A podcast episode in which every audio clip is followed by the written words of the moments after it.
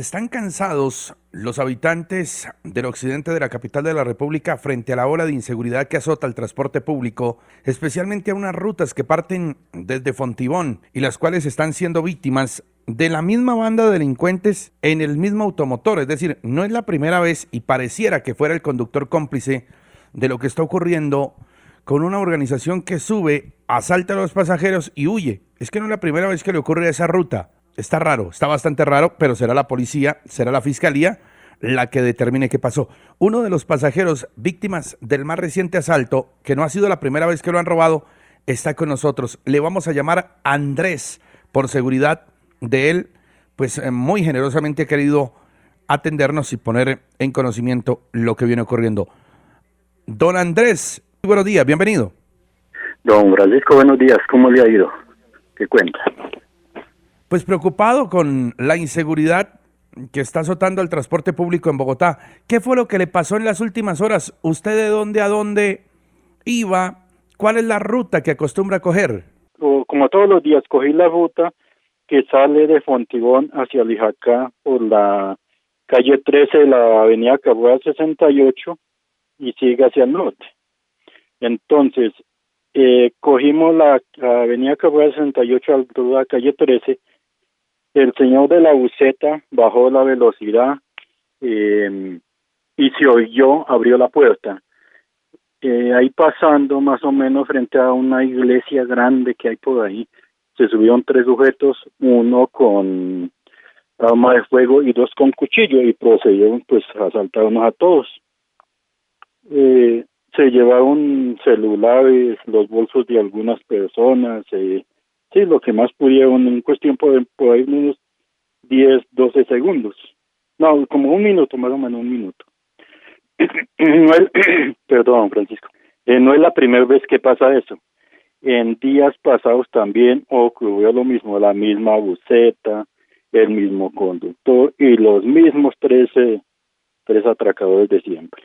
Es la segunda vez que nos pasa con la misma buceta y con, con el mismo conductor y los mismos personajes. Eh, lo que me llama la atención, don Andrés, permítame, lo que me llama la atención y que usted cuenta es que el hombre reduce la velocidad, como diciendo, bueno muchachos, aquí estoy llegando con el público a bordo, preparen el asalto.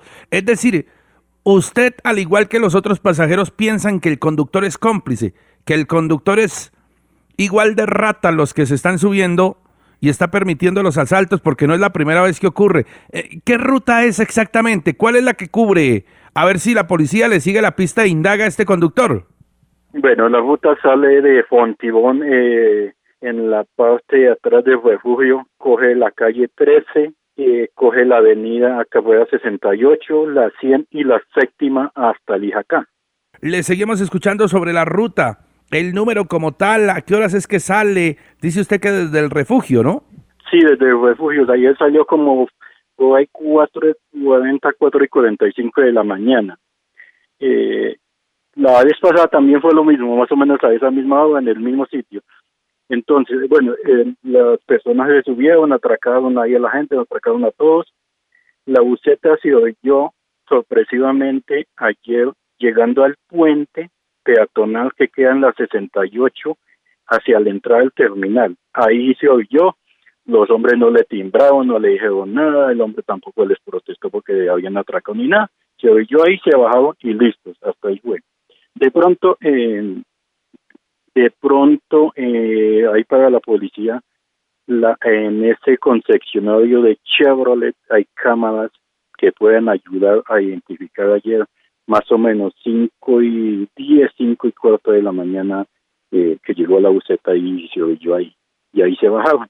No sé, Francisco, eh, yo tengo la placa de la buceta, ¿la lanzamos o no sé? Ya se la entregaremos seguramente a las autoridades, mantengamos eso en reserva para que sean las autoridades las que identifiquen. Seguramente ahí ya nuestro productor internamente le pedirá esas placas para dárselas de inmediato a la policía y que seguramente pues le hagan seguimiento a este conductor que está permitiendo los asaltos en plena 68, como usted lo cuenta. ¿Son cuántos delincuentes? ¿Hombres? ¿Hay alguna mujer entre los mismos? ¿Qué tipo de armas utiliza y qué proceden a llevarse? Son tres delincuentes. Eh, uno bajito, flaquito, mal trajeado, con un arma de fuego, y dos eh, más o menos altos, flacos también, mal trajeados con cuchillo patecabra, ese famoso patecabra que llaman. Eh, son dos, son tres, son tres.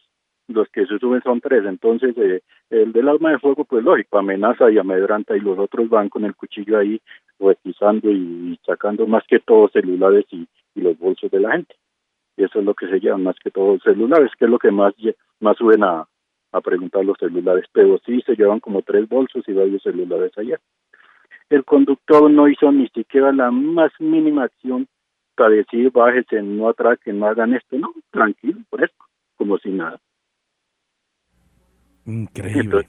por eso los, los pasajeros todos, los que íbamos ahí presumimos, presumimos que, que es cómplice porque la vez pasada fue lo mismo, el mismo buceta, el mismo conductor y los mismos eh, delincuentes haciendo sus fechorías. Ya es la segunda vez. Entonces presumimos, con eh, hablando con los otros pasajeros, presumimos que el conductor es un cómplice de ellos. ¿Y el punto en donde se, se suben los delincuentes es el mismo? El mismo, exactamente en el mismo sitio. Pasando la calle 13. Eh, Avenida Carrera 68, más o menos por ahí en la 1415.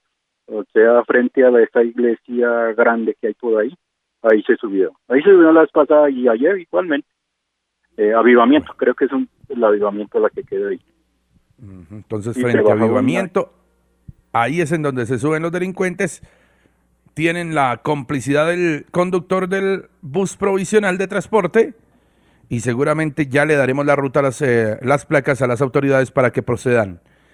Don Andrés, muy querido, un abrazo. No, Francisco, muchas gracias, buen día.